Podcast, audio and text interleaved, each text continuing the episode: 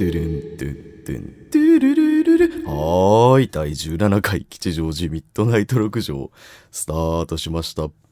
このラジオはクリエイティブ二等兵の僕しじみがお送りするバスへの雑談ラジオです吉祥寺の木造ボロアパートをキーステーションに8アプリケーションでオンエアしておりますツイッターやってます。ID が SHIJIMIRADIO。しじみラジオとなっています。ミッドナイト6条のこぼれ話やお便りのメールフォームもこちらにございますので、ぜひご覧ください。はーい。どうも、ネットラジオの須田正樹こと、しじみでございます。いやー、皆さんね、えー、だいぶ年も明けまして、えー、だんだんとね、仕事モードになってきていると思うんですけれども、えー、まず前半はですね、えー、最近は、あ、私ですね、スプーンですね、ラジオ配信アプリのスプーンという、えー、アプリのインスタグラムですね、公式インスタグラムに、えー、スプラジ名義ではあるんですけれども、あのー私しじみ、紹介されました。ありがとうございます。ということで、ね、嬉しいんですけれども、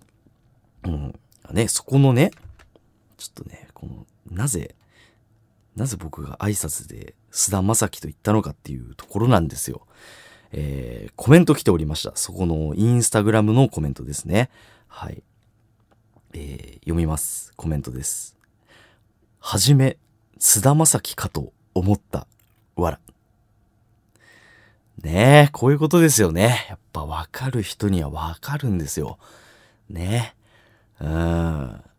ね、僕、菅田将暉ですからね。はい。もう間違いないね。さすがですね。なんかね、JK、あの、ちょっとそのアカウントに行ってみたんですけれども、女子高生っぽくて。いやー、最近の女子高生はね、もう耳が超えているというね、大変嬉しいんですけれどもね。はい。うん。心配になりますけどね。正直なところでも全然似てる要素ないと思うんですけどね。うん僕も、菅田将暉さんのオールナイトニッポンたまに聞いてるので、須田さんはどちらかというと、どうもーみたいな、なんか、もう少しトーンが高い感じのね、関西の方ですしね、こう、鉛もちょっとあるようなイントネーションだと思うんで、全然似てないと思うんですけどね。うん、まあ、聞いてる皆さんも全然似てねえだろって、こう、そうツッコミだと思うんですけどね。うん、これも、あのーツイッターでね、まあ、いじられましてね、絡まれたんですけれどもね。はい。私もちょっと、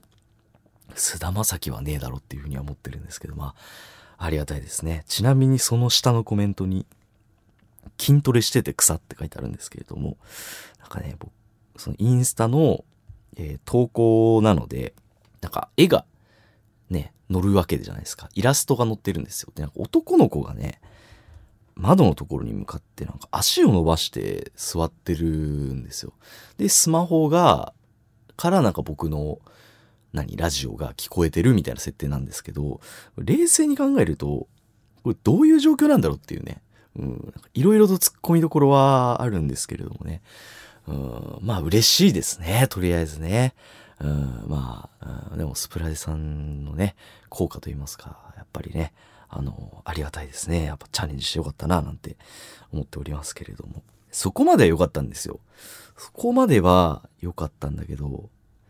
なんかね、やっぱ人間、調子こいてると罰が当たるもんですね。えー外付けハードディスクがぶっ壊れまして、はい、あのーあのね、そこの、普段使ってるポータブルハードディスクみたいなやつを使ってるんですが、そこにラジオの音源とか、あとプライベートで使うデータも入ってるんですよ。それ、なぜ、その、パソコンにデータが、その、ないのかっていうの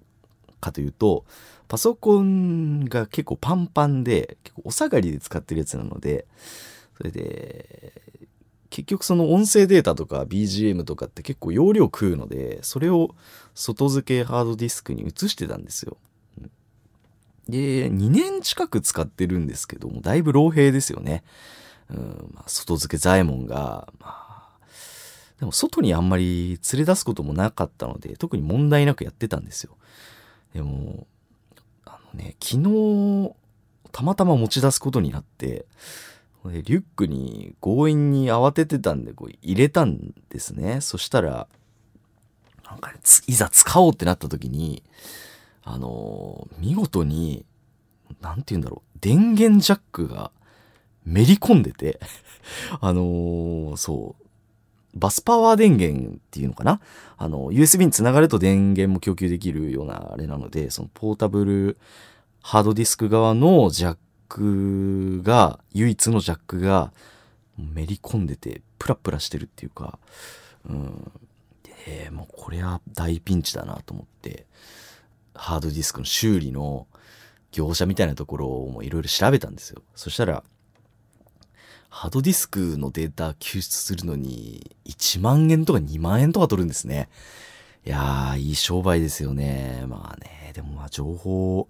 社会ですからね、そんぐらいの値打ちはするのかなと思って、うわ、マジか。しかも日にちもかかるしね。なので、うわーと思ってて、で、もう一回、その外付け左衛門の様子をこう、注意深く見てたんですよ。そしたら、なんかね、こう、普段は、電源がポチってこう USB 挿すとピコって光るんですよ。ランプみたいなのが。で、それで接続されましたみたいになるんですけど、まそれがなくて、でね、ちょっとジャックとかを動かしてみたのよ。そしたら、角度によっては動くんですよ。だからまだ息してるんですよ、こいつは。この外付け左衛門。だからね、今から角度によってのその角度をいい状態のまま、えー、ひとまずパソコン SD カードに僕 SD カードが有り余るぐらいあるのでそこにとりあえず重要なデータを移そうと。つまりサルベージ作戦をね今からリアルタイムですよ。今今からやっていこうと思うんです。はい。なのでねこれのその成功するかしないか次第ではこの後の放送に支障がいろいろ出てくると。もう今現在も BGM 流れてないですからね。なので、えー、今から救出作戦をします。まずは、外付けハードディスクをパソコンにつなぎますね。今つなぎました。で、見事に電源つかないんですけど、これをね、指をこうつけると、角度によっては動く瞬間があるんですよ。あれ動かない頼む。マジで。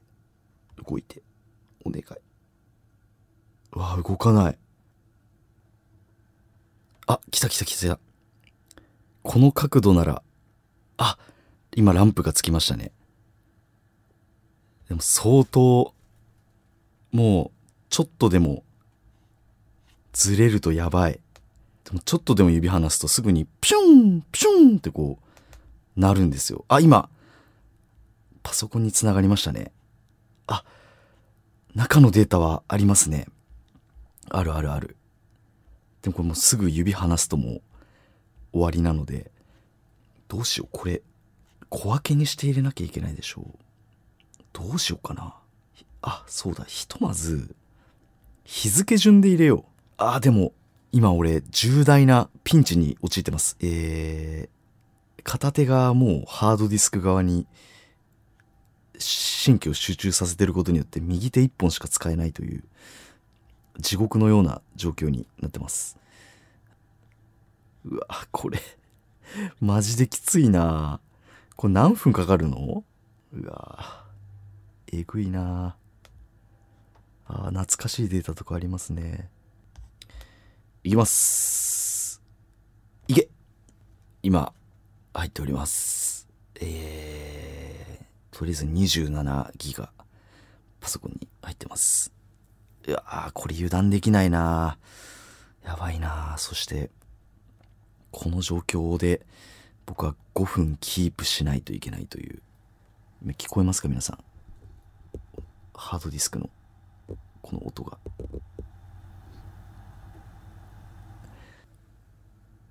外付け左衛門辻切りか。はい。いきなり真っ暗な袋に入れられて気がついたらこんな姿に上様私は放っておいて早くお逃げください。置いていけるか。お主の中には職務経歴書とかも入ってるんだぞ。はあはあ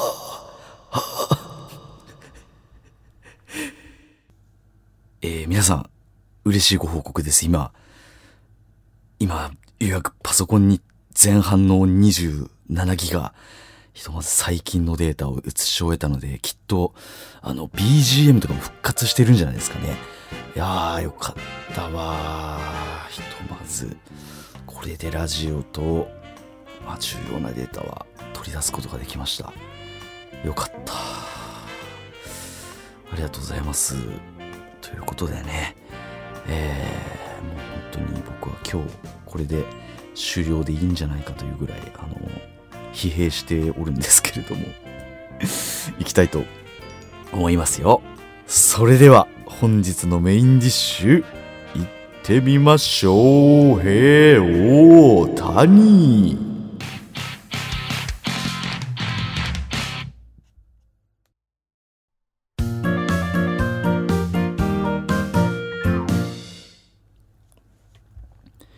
本日のメインディッシュは受験ということで、えー、こうして無事 SE もつけることができまして、こうやっていつも通り皆さんとお会いできたことを私は、あの、大変嬉しく思っております。それでは気を取り直して、えー、受験のお話を今回しようと思うんですけれども、えー、今日ですね、えー、1月の19日日曜日、センター試験の最終日が、えー、今日行われたということで、うん、あの、どうやらセンター試験って今年で最後らしいですね。来年から形式が変わるみたいなんですけど、まあ、詳しくどう変わるのか僕はちょっと知らないんですけれども、うん、まあね、僕ももちろん大学受験をしている身なのでセンター試験は受けましたけど、なんかセンター試験って難しかったですよね。うん、あの、毎年その年のね、問題文のまとめとかが、こう、コラージュとかでまとめてね、ネットで上げられたりしてますけど、なんかそれ見るの、見るとね、ああ、この年こうだったなとかいろいろ思うんですけど、僕は、えー、一応一浪して大学に入った身なので、えー、人生で2回センター試験を受けたわけです。で、2012年と2013年に受けたのかな？うん。で、今でも覚えてるんですけど、2012年は、えっと、国語の問題で玉虫を潰してましたよね。男女の話で、いきなり？みたいな感じで玉虫潰したみたいなくだりがあって、ええー、みたいなのすごい鮮明に覚えてますね。あとは、2013年は、ああ、スピンスピンですね。スピンスピンフエーヤーですね。うん、あの、ご存知ない方何言ってんだこいつって呪文みたいなの唱えていると思われると思うんですけど、これも国語の問題でわけわからない文章が出てましたね。いや、今こうやって見てもわけわかんねえな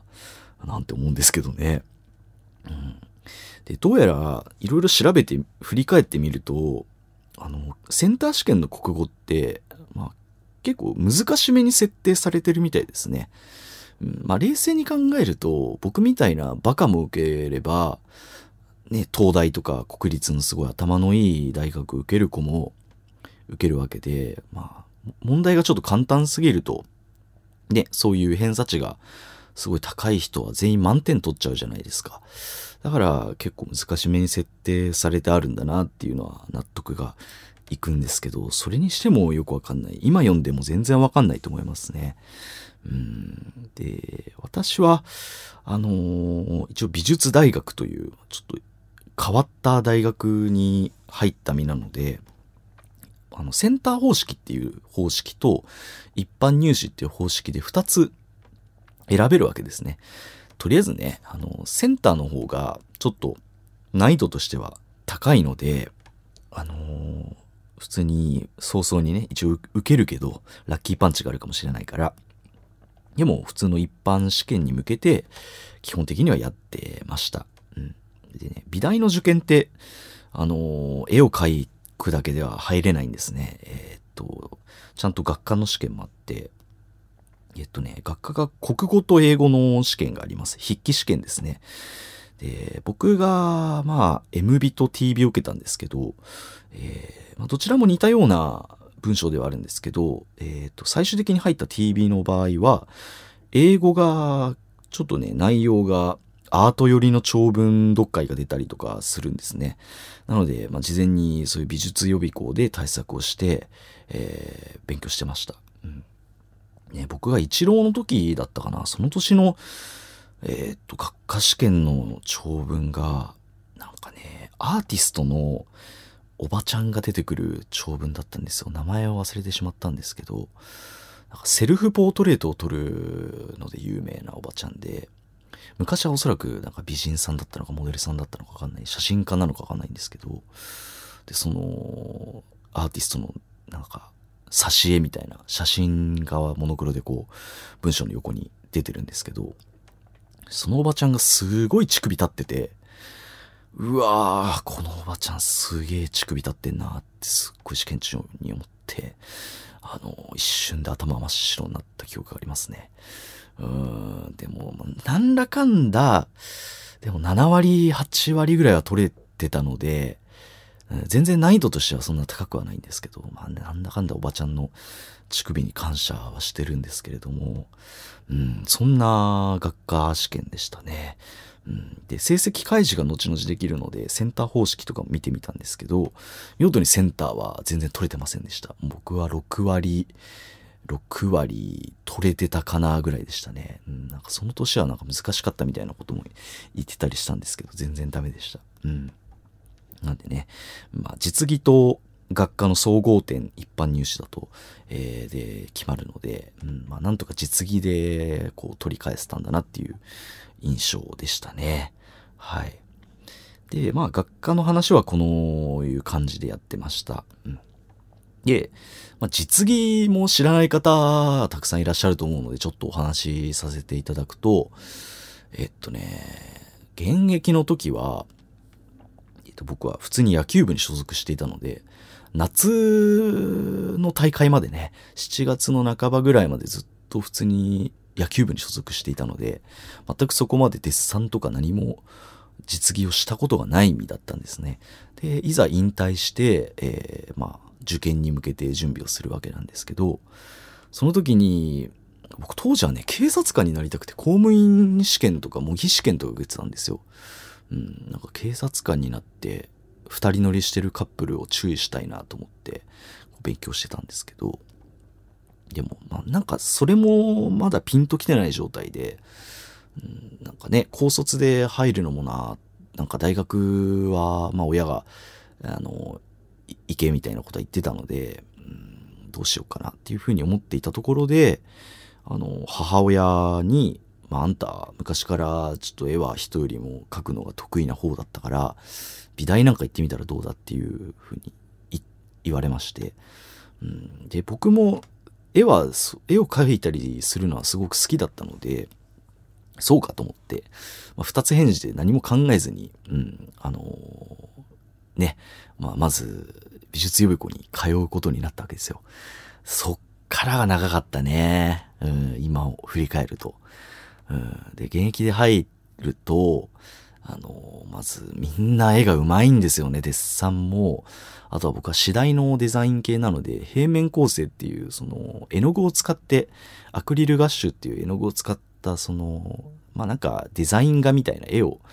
えー描くのと、二つやるんですよ、デッサンと。実技の場合ね。で、周りはすごく上手くて、で、周りの子はみんな、やっぱり僕なんかよりも先に美術のあの美大を目指そうっていうことで春から始めてる、遅い子でも春から始めてますね、その年の。で早い子だともう高校2年生とか、中学生とかね、中にはいますけど、そのあたりからずっと絵を描いていると。僕はもう高3の夏終わりから入ったので、全然ついていけないんですよ。うんで、現役の年は、まあ全然よくわからないまま入試を迎えて、まあ見事に落ちましたね。うんまあなんか落ちた時の記憶とかもすごいあって、やっぱりね、最近は、もう大学に掲示しないらしいですよね、受験番号ね。だから、こう掲示板の前でやったーって喜ぶ、あの、真剣ゼミみたいな、ああいう感じもないみたいで、僕は当時あったので、そういうの、実際大学もし受かってたとしたらすごい嬉しいと思うので、実際見に行って、うん、見事に、こう、僕の番号だけ吸ってなくて、お頭真っ白でしたね、あの時ね。それで、ひとまず受かっても落ちても予備校には報告しに行かないといけないので、その足でそのまま、えー美術予備校に行って先生に報告したんですけど、うん、まあもうその時の記憶とかももう全くないぐらい、うん、で、で、そのまま家に帰ったんですけど、あの、すれ違った時に、あの、すれ違った時というか、その帰り道に、えー今から予備校に行くことすれ違ってたみたいで、僕全然もう、あの、頭真っ白で、あの、覚えてないんですけど、気づいてないんですけど、その子曰く、大学受かってから話聞くと、その、しじみが現役で落ちて報告行った帰り道かなんかに、私実はすれ違ってたんだけど、もう、顔が真っ青で、こんなに顔が真っ青になってる人初めて見たって思って、とてもじゃないけど、話しかけられないと思って、そのまますれ違ったって言ったんですけどね、まあ本当にその時はもう頭真っ白で、うん。でね、まあ、その、箸にも棒にもかからなかったというか、滑り止めも受けていなかったので、まあ、もうそのまま行けばもう、僕は何者でもないわけですよ。うん。で、でね、その落ちた日の翌日かなんかに、まあ親もね、多分僕が落ちたことも知ってるし、あのーなんかね、話しかけられない空気だったんでしょうね。翌日、まあ僕が朝起きて、あのーもう本当に土下座みたいな感じで膝ついて、あのーあと一年だけチャレンジさせてくださいって 親に 言ったのすっごい覚えてますね。あの日の朝はすごい覚えてるな。うんそんで、まあ親はもうしぶしぶ、まあね、一年間ね、浪人生やるのもすっげえ金かかるんですよ、美術系って。だからまあ、うん、まあ一年だけなら、まあいい、いいよっていうふうに言ってくださって、えーまあね、僕の浪人生活がスタートするわけですよ。うんで、まあ浪人がまあ始まるわけなんですけど、えーっとね、4月とかだともう何にもあと1年間あるから、なんかモチベーションとかもどう保てばいいのかもうわかんなかったですね。夏終わりとかそのぐらいまでなんかすっごい漠然と何者でもないですからね、浪人生って。うん、で、なんか友達とまして遊ぶ気にもならないし、で、まあすっごいいね、まあ毎日予備校と家の往復っていう日々が続いたんですけどね。うん、でも、まあ、毎日嫌々でも絵を描いていると、どこかでブレイクスルーする瞬間というか、その、なんかね、わかる瞬間みたいなのがあるんですよね。うん、自分の言葉で言うと、なんかデッサンの脳になるというか、うん、なんかね、えー、なんて言うんだろうな、その、人間の目ってすごい、あの、よくできていて、細かいところとかも全部こう見えるんですけど、デッサンするときってそれが結構邪魔で、うんあえて目を細めて、全体をぼやーっと見て、陰影を見たりとかするっていう、あのー技術があるんですよ。でこれっていうのは、えー僕の感覚ですよ。少なくとも1年以上は、1日5時間以上デッサンをしないと、毎日ね、ほぼ毎日していかないとなかなかその目にならなくて、なのでちょうど、は、夏終わりぐらいかな、にようやくそのデッサンのコツみたいなのを掴んだんですよ、自分の中で。えーそれまでは全然もう、あの、ね、暗闇の中歩いてる感じだったんですけど、そっからは徐々にこう自分がデッサンする時もその平面を、えー絵の具で描く時も迷うことがなくなりましたね。うん、っていうなんかんすごい感覚的で抽象的な表現になって大変申し訳ないんですけれども、うん、まあ英語とかねネイティブな脳になるにも何千時間最低でも必要とかっていう言ったりするじゃないですか。それと一緒で美術系もそのデッサン脳になるためにはやっぱり、えーある程度の時間最低限の時間っていうのは必要だなというふうに思いますね。うん、もちろん個人差もあるし、センスとかもあるんですけど、ただ、美大受験に限って言うと、あんまりセンスっていうのは本当に、なんというか、その要素の中がの1%にも満たないぐらいだと思いますね。うん。あの、美大に入るまでは努力でなんとかなると思います。うん、僕も努力センスがあるわけではなかったので、努力も毎日集中して、ね、あの、サボることもせずに、あの、毎日書いてたから、無事受かることができましたけど、うん。なのでね、まあ、そ、その先なんですよね。あの、皆さんなんか美大生っていうとこう、すごく才能とかセンスとかがあるっていうふうに思われると思うんですけど、それはもう本当大学に入ってから、えー、本当卒業してね、社会人になってそうやって仕事してく時に初めてセンスのその数パーセントの違いみたいなのが出ると思います。なので、私絵心ないんですよねっていう方もよくね、いらっしゃるんですけど、それ、そういう方も、あの、本当に1年ぐらい修行すれば絶対書けるようにはなりますね。美大合格ラインまでは絶対持ってくることができると思います。ちゃんとサボらずにやればね。うん。っていうのはありますね。で、一浪して、まあ、2度目の受験ですよね。あで、まあ、2度目の受験は、もうなんか怖いものがなかったですね。もうあんだけやったんだから、もう、これで受か、受からなかったらもう、もうダメだと。俺は一生多分美大に行けないっていう風に腹をくくっていたので、ああ、もう夢中で書きましたね。もう本当に同じデッサンの時とかは、あの、大学のすべての、ほぼすべての教室埋まるぐらい受験生が来るので、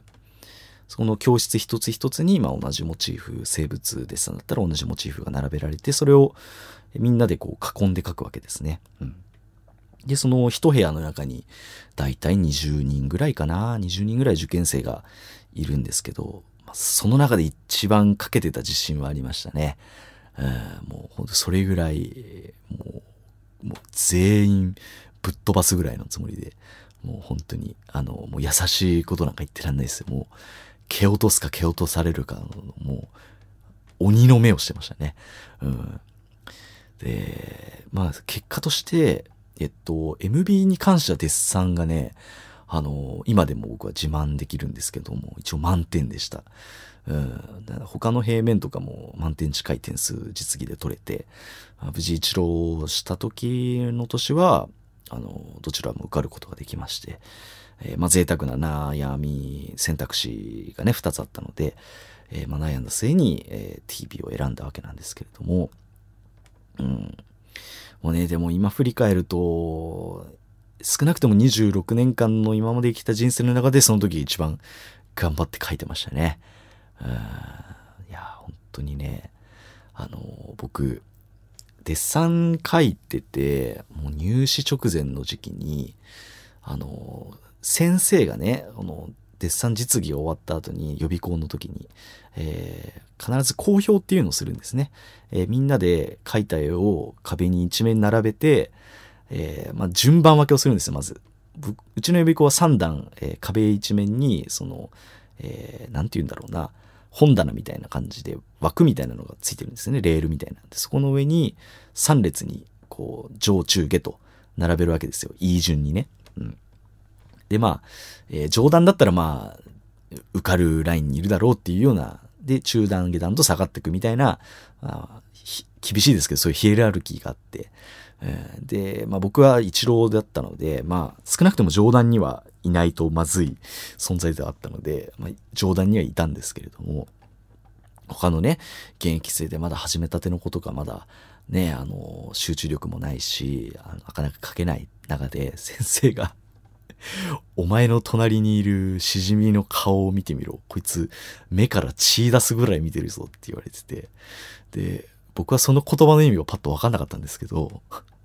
あの、鏡で終わった後に見てみたらもう俺、充血で目、目が真っ赤になってて、瞬きしてないんですよ。デッサンするときにね。うん。それで、まあ、少ない時間でも3時間、長い時間だと5時間ずっとモチーフをほぼ瞬きせずに見てたぐらいの、もう、なんていうかね、すごかった、あの時は。あなんか自分のもう、怖い部分が全部出てた感じがしますね。もうとんがってたしね。もう、教室うるさいともう、お前らうるせえぞっていう空気出してましたね。殺気を出してましたね。寄せ付けない空気を。うん。いや、でもね、そんぐらい、まあなかなかね、美大の受験での厳しい世界だなというふうに思いますね。うん。まあでもね、えーまあ年々ね、倍率は年々下がってはきてるんですけど、やっぱりね、なかなか簡単に入れる大学ではないので、特殊ですしね。うん。なんでこれから、もし、まあね、このラジオ、ティーンがどれぐらいいるのかわかりませんけれども、美大受験される方は、あの、頑張ってほしいなと思います。まだ実技試験は、えっ、と、2月に入ってからだと思うのでね、これから一般入試で美大を受ける方は、あの、頑張ってください。うん、あの、早めに行くことをお勧めしますね。美大は本当に田舎にある美大だと本当雪降る時期なので、もうね、山の上とかにある大学だと滑るんですよ。画材とかもいっぱい持っていかないといけないので、一次試験山登りですよ、美大は。本当に。うん、本当に僕が受けた年も大雪の年で、あの、坂道で滑ってる子とかいましたよ。こけちゃってね。うん、なので本当に、えーまあ、特に TB なんですけど、受けるときはね、あの、ほんと長靴でグリップ力のある靴をちゃんと履いていって、あとは、あの、風邪ひかないように腹巻きと、あとはね、指先はもう必ず手袋して、えーもう回路でもう指が、あの、かじかまないように、あの、していくことをお勧めします。はい。あと、大雪で中断する時もあるので、あの、早めに1時間前には必ず着くようにした方がいいと思います。バスも混みますからね。はい。頑張ってください。というわけで、長々とちょっと美大受験のお話をさせていただきました。